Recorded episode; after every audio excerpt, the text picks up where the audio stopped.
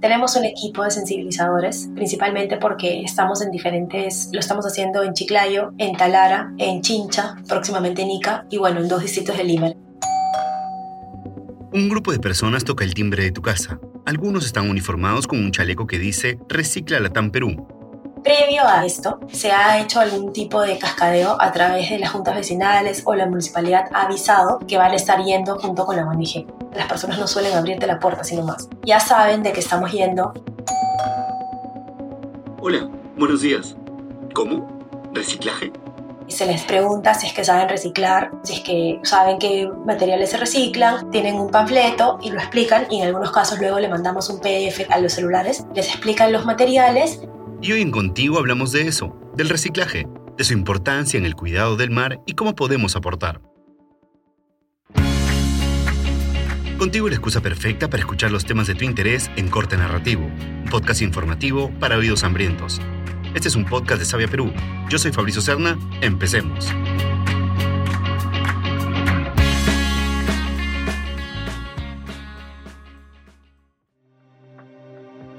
Mi nombre es Fiorella Anjoy, yo soy abogada de profesión, pero me dedico a la sostenibilidad hace ya algún tiempo. Soy la directora ejecutiva de la ONG Recicla Latam y soy la fundadora de Pipite para una vida sostenible, que es un emprendimiento de productos que buscan ser una alternativa sostenible del uso diario.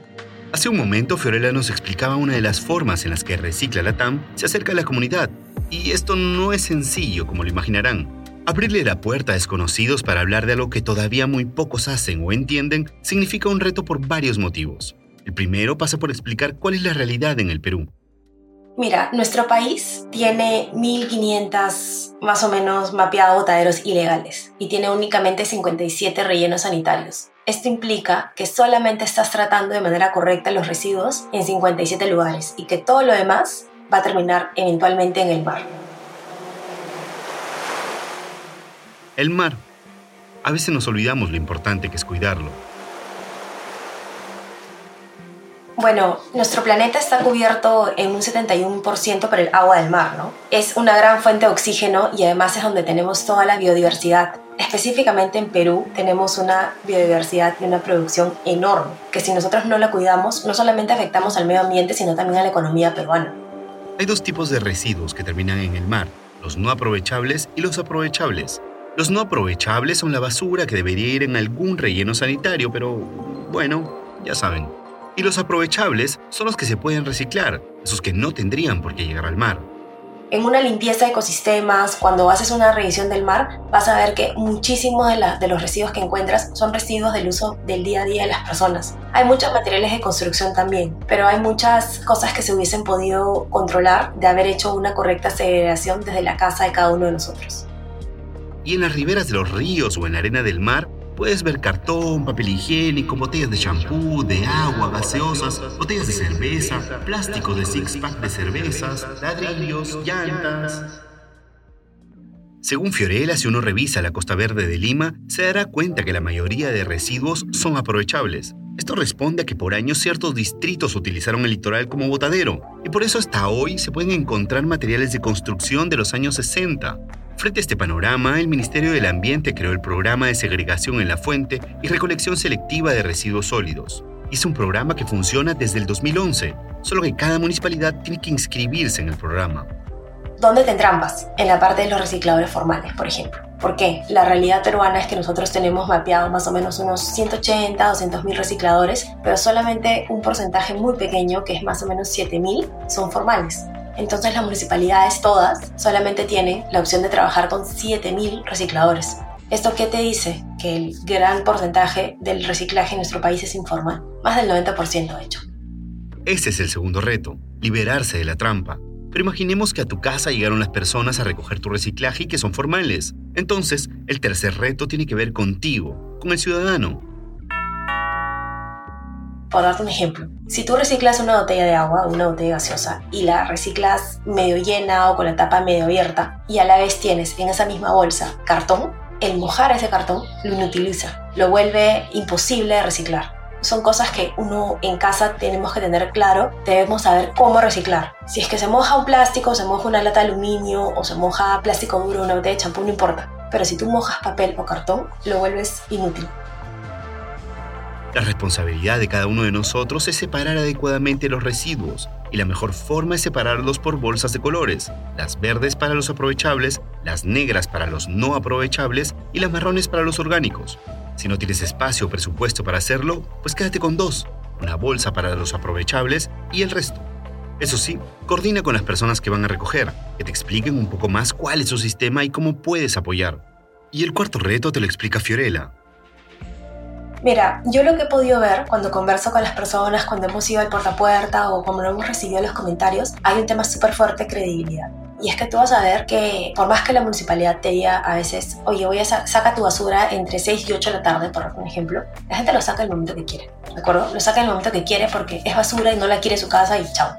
Pasa lo mismo con los residuos aprovechables. O sea, si el reciclador te dice que van a pasar a tu casa a las 8 de la mañana los miércoles y no pasa a esa hora, las personas no lo, no lo van a aguantar una semana más, si es que no llega, y tampoco lo van a llevar hacia una estación de reciclaje que hay en la calle o en un centro comercial o, o en, un, en una tienda. Lo que van a hacer es lo van a sacar como si fuese residuo no aprovechable. Una vez que ya confiaron en que la municipalidad va a cumplir, lo que sigue es reforzar la idea de que los residuos no son siempre basura, sino que en realidad son insumos para otras industrias.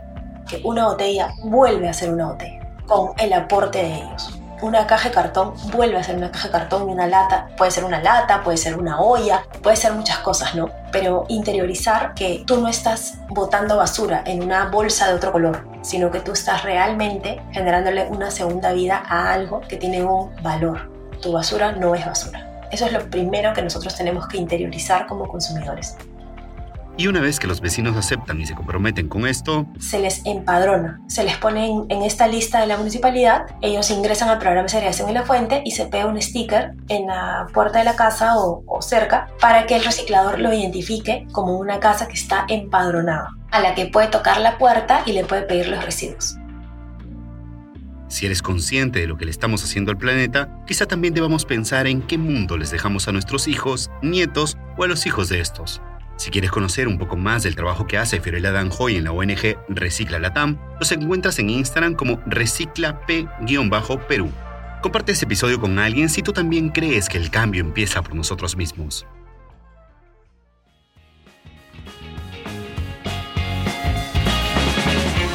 Contigo es un podcast impulsado por Desarrollo del Talento Humano de Sabia Perú, hecho en coproducción con Decibel 85. Este episodio fue escrito por Juan Diego Rodríguez, el diseño sonoro es de Camila Espinosa de los Monteros, la asistencia de producción de Carolina Chávez. Yo soy Fabricio Serna. Gracias por llegar hasta aquí.